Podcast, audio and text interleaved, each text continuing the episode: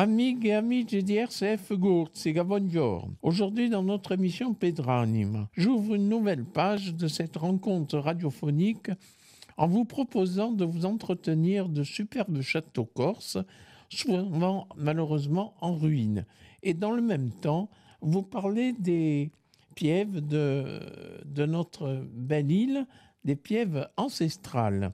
Donc, après le château de la Punte, au-dessus d'Ajaccio, je souhaiterais vous parler du château de Covasine, qui est en ruine malheureusement, et qui se situe sur la commune de Ventiseri, euh, qui daterait du IXe siècle. Aujourd'hui, en s'attachant au château de Covasine, nous allons également parler de cette belle piève du Fiumormo. Alors, Ventiseri est une commune de Haute-Corse et qui est donc euh, appartient à l'ancienne piève de Covasina, dont tel était le chef-lieu et qui se situe dans le Fiumorme.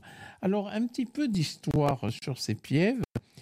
Euh, toute la Corse, comme vous le savez, a été euh, envahie par les, les, barbares et qui vont se succéder dans l'île.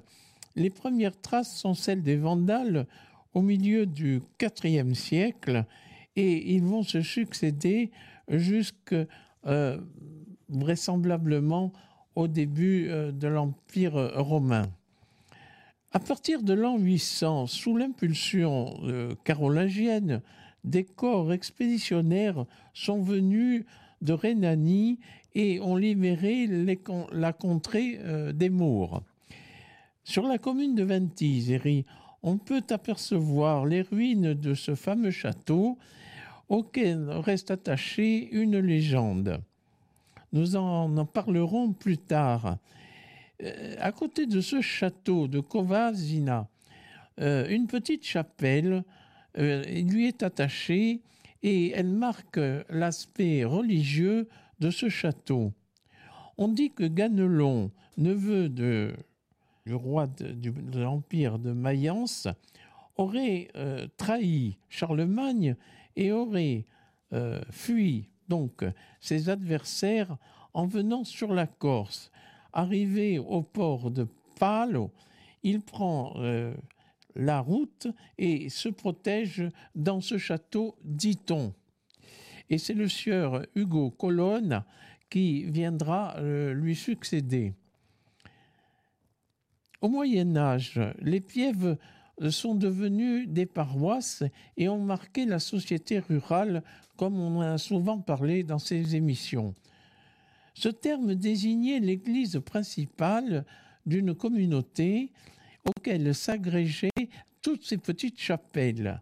Le Fiume n'a pas échappé à cette église piévane et euh, nous avons parlé souvent des chapelles de ces petits villages qui euh, égaye le Fiumormo. À partir du XIVe siècle, Pise laissa une place, laissa place à Gênes et à des organismes beaucoup moins religieux et beaucoup moins populaires. Et c'est vrai que l'invasion génoise, et, qui a été un petit peu aiguillée par l'Office Saint-Georges, va laisser des traces notamment sur Aléria et sur le Fiumurme. Et c'est ainsi que, bon an, mal an, euh, toutes ces contrées vont devenir euh, plus ou moins euh, religieuses parce qu'elles se sont réfugiées auprès du Saint-Siège. Alors, je voulais vous parler donc de notre château de Covasina et qui a laissé beaucoup d'impact dans le domaine du Fiumormo. En 1018, le pape Grégoire VI envoya en Corse le marquis de Massa de Marena pour faire régner l'ordre. Il se rendit rapidement maître de tout le territoire. Vers la fin du XIe siècle, le comte Hugo Colonna, devenu maître de la Corse, après avoir défait les morts pour témoigner de sa reconnaissance à ceux qui l'avaient obligé, fit don à Ganelon Covasine,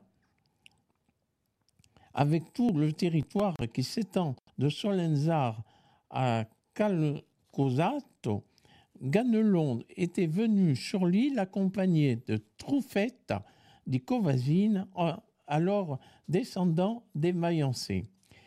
Pendant la guerre des Biancolacci, Truffetta de Covasine avait passé les monts et s'était fait seigneur de Talabo.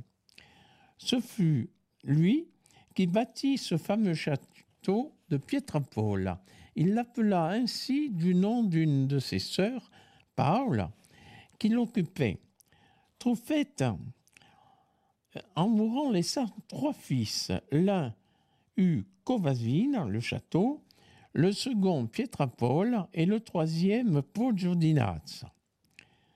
Ceux-ci, à l'exemple de tous les autres, se mirent à se faire la guerre et on vit alors paraître sur la scène, dans le pays d'Antisante, les gentilshommes de Novella, ceux de Noceta et ceux de Castelnovo, qui construirent des châteaux et refusèrent l'obéissance au fils de Truffetta si bien qu'il ne resta plus à ces derniers que Talabo et le territoire qui s'étendait de Pianello à Pietrabole.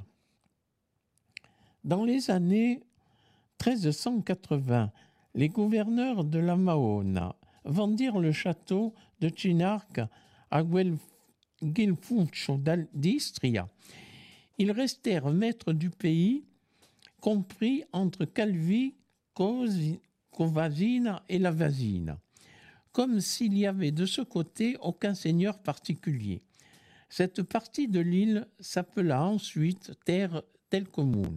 En 1430, Simone d'Amare est alors élu gouverneur général. Il rentre en campagne avec ses caporaux.